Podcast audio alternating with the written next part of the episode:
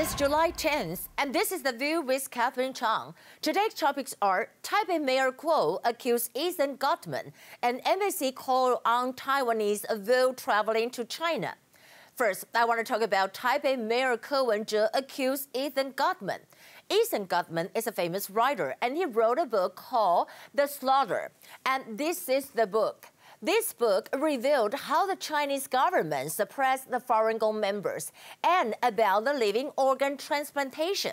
Why did Mayor Wen-je accuse Gutmann? Because Gutmann claimed that Wen-je is a liar in the press conference in 2018, and he even accused Wen-je was aware that many of the organs transplanted in China came from Falun Gong members as early as 2005. Several controversial points. A. Taipei Mayor Ko Wen-je was a doctor at that time, and did he really inform the patients who went to China for organ transplantation not to worry because the organs are all from the young Falun Gong prisoners? B. Ko Wen-je said he wrote a letter to Gutmann in 2014 asking for a revision of the book, and Gutmann wrote back and promised to revise in the new edition. However, why the new edition was never revised? C. Gutmann claims that Wen-je is a liar. Well, this is totally unacceptable for Mayor Ko because he's the mayor of Taipei City and probably will run for the presidential election in 2024. And there are two political views on this matter I want to share with you. First, will Ko Wen-je run for the presidential election in 2024? Well, he declared for the first time in an interview yesterday that, you know, he will prepare for the election as usual, no matter he will win or not. But he also said that the possibility for him to win is kind of low. Second, I think the Gutmann issue is really a turning point of the relationship between Ko Wen-je and the ruling party DPP. They were kind of drift apart. Ko Wen-je was elected with a high number of votes as Taipei mayor in 2014 under DPP support. But after the Gutmann incident, everything seems to have changed. Wen-je has always suspected that there is a shadow dancer behind Gutmann.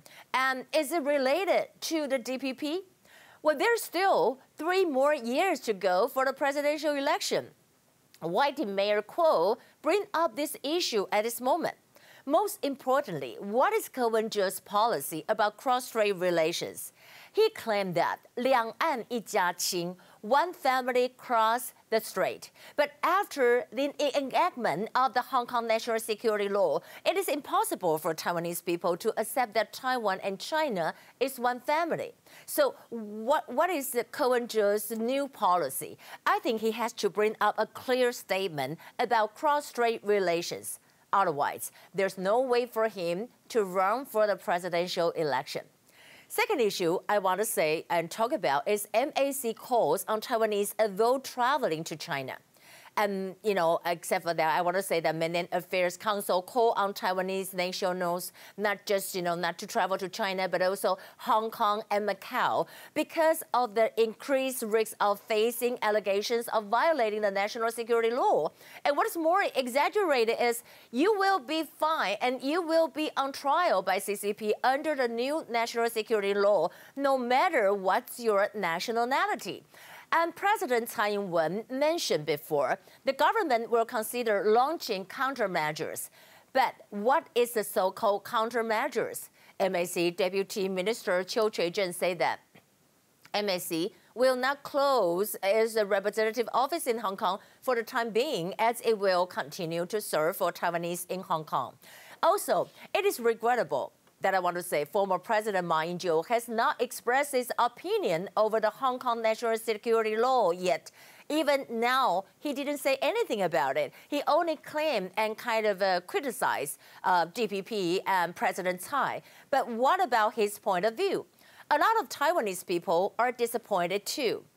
I want to say, Mr. Ma, what are you afraid of? Here are the top stories. Today, we have two confirmed cases, which are all important. They are a 20-year-old woman uh, come back from the United States and a 50-years-old man came back from Oman.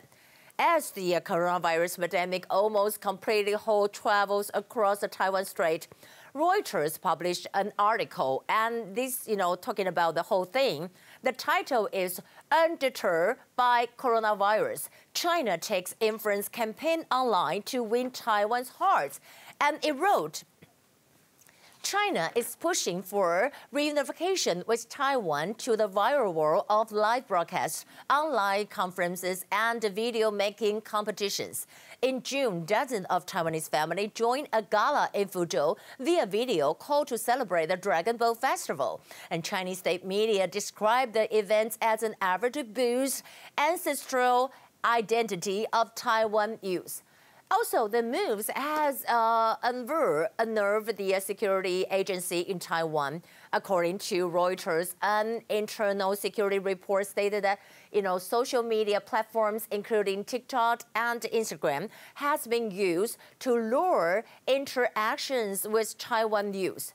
Regarding concern of Hong Kong national security law, Trump administration is preparing a significant rollout of measures with respect to China. White House National Security Advisor Robert O'Brien said that the president is looking very closely to at TikTok and WeChat that Chinese are using to obtain data of Americans and they're using it for malign purpose. And we know that talking about a U.S. withdrawal from WHO, U.S. Secretary of State Mike Pompeo was asked, how would the United States support of Taiwan bid to join the WHO change in the future? And he responded, he said that we tried to get Taiwan to be able to participate as an observer, and the CCP influence uh, prevented that from happening. I think that is very telling.